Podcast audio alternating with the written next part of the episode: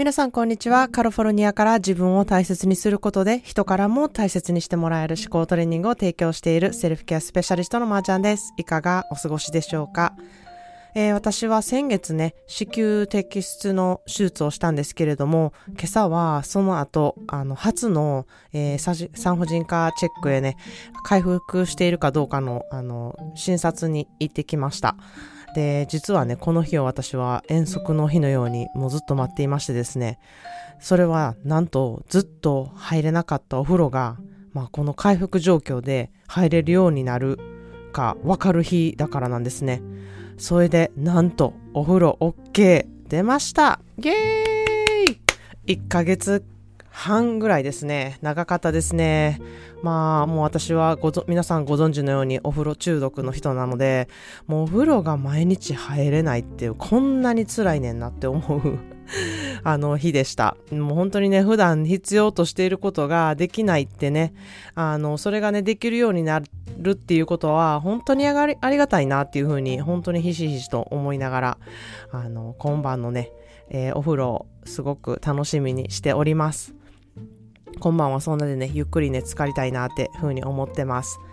えー、で、昨日は、あの、私の行っている思考トレーニングのね、セルフケアサンデー3ヶ月の講座の最終日だったんですね。で、今回、あの、ずっと私1ヶ月の講座をしていたんですけれども、今回初の3ヶ月講座っていう風にして、まあ、すごくみっちり長く付き合ってきた期間も長かったので、いや、すっごい寂しい思いで、あの、いっぱいですね。で、この3ヶ月間、本当に力を入れて、自分の思考癖をも知って、うん、思考回路をこう変える努力っていうのをね、本当に凄まじくされていた結果が、あの、本当に出まして、まあ言ってみたら私の予想以上の、あの、結果を出されたんじゃないかなっていうふうに思っています。まあそれをね、感じることができて、もう本当に嬉しくて嬉しくて心から感動したんですね。で、まあ毎回この、えー、セルフケアサンデーの、あの、終わった時に思うんですけれども、何が一番感動するって、その人のそれぞれのね、表情とか、がもうまず全然変わるんですよ。で、その他にこうパッと明るくなんかこう放ってるオーラみたいなのがね、ガラッと変わるんですよね。で、実際に、まあ、お会いせずに、こう、ズーム越しでやってても伝わるぐらいなんで、あの、まあ、あったら相当やろうなっていうふうに、あの、思うぐらい、ものすごくこう、うん、見た感じの、あの変化もすごくあります。もちろん内面はもっとたくさん変わってらっしゃるんですけれども、まあそんなでもうお疲れ様でしたっていうよりも、スタンディングオベーションって感じでもうブラボーって感じですね。いやー本当にあのー、お疲れ様でした。で、えー、うん、ありがとうございますっていう言葉でね、あの気持ちでね、もう本当にいっぱいです。で、まあ自分のね思考が大嫌いで、嫌いな人ともどうやって付き合っていいのかわからないで、その嫌いなね、心を持っている自分もすごい嫌で、まあ本当に苦しんでいる方だったんですね。で、まあその、そういう方に共感できる方ってたくさんこのリスナーさんでもいると思うんですよ。自分勝手にね、生きている人が許せないとか、もうまがままな人が許せないとか、もうこの人とは付き合ってかれへんわっていう人がいたりとか、もう私はな、何があっても被害者やねんって思ってたりとか、もうこんなね、辛い気持ちを手放したいって思っている人とか、うん、そんな風にね、生きて、あの、思ってね、生きている人っていると思うんですよ。で、そういうそういうふうに思って生きていくってもう本当に疲れますし、本当にしんどくなるし、もうどうにかしたいって思う人ってやっぱりいると思うんですね。まあそういう方が3ヶ月講座に入っていただいて、まあ、思考トレーニングをね、一生懸命私と二人三脚であのやってきました。で、その結果、その嫌いだった相手にこう寄り添う考え方だったり、まあ、感情的になった時にどうしたら自分はね、客観的に物事を見られるようになって、うんあの穏やかな気持ちでこういろんな人と接することができたりとか想像力を使ってその状況をどう捉えたら一番自分がしんどくない考え方ができるかとか、まあ、そんなことがねできるようになって、うん、毎日感謝することとか楽しい楽しいなって思えることとか、うん、これからの楽しみがねもう確実に増えていったなっていうふうにあの思います。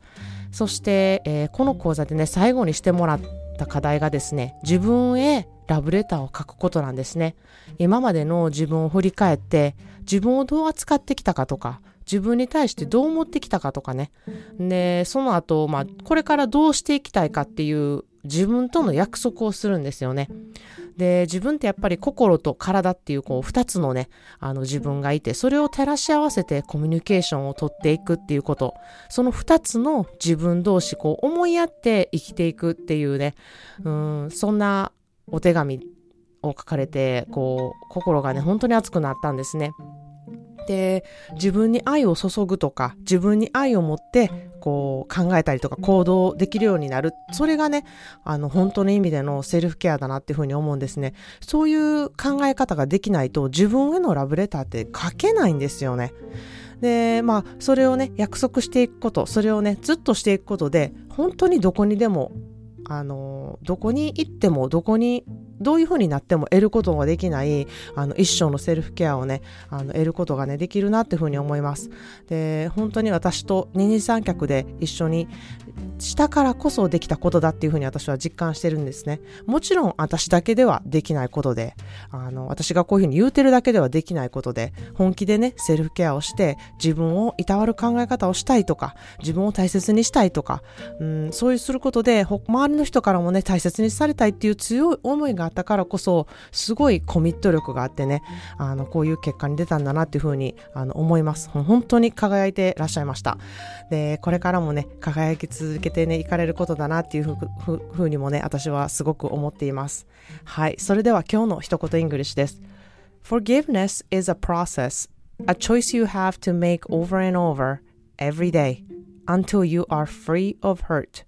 許すという行為は過程なのです。毎日何度も何度も痛みが感じなくなるまで自ら選択して行う行為なのです。っていう言葉ですね。今まで痛め続けていた自分を許す許すこと、嫌いな人のことを思う時とか、